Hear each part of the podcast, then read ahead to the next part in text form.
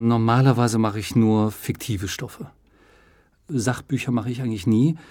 In diesem Fall habe ich auch mal eine Ausnahme gemacht, weil ich die Idee ganz schön finde, ähm, sich so kulturell einzelnen Ländern zu nähern. Also das heißt jetzt zum Beispiel jetzt in diesem Fall Indien oder man hat Japan oder man hat Israel.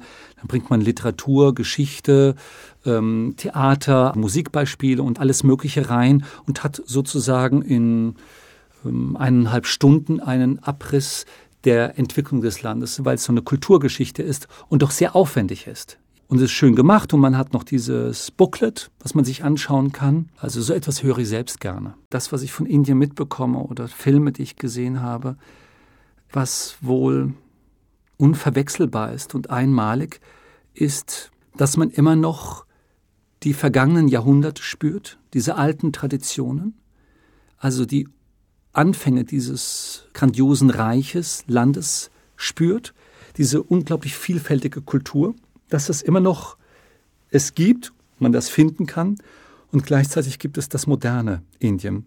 Es gibt immer noch die Bauern, die das Rind vor den Pflug spannen und gleichzeitig ist Indien eine Atommacht. Gleichzeitig ist es auch dem Westen sehr aufgeschlossen.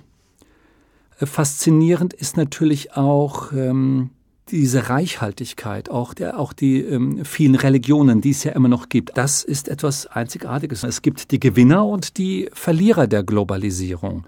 Also dieses Kastenwesen ist immer noch geblieben.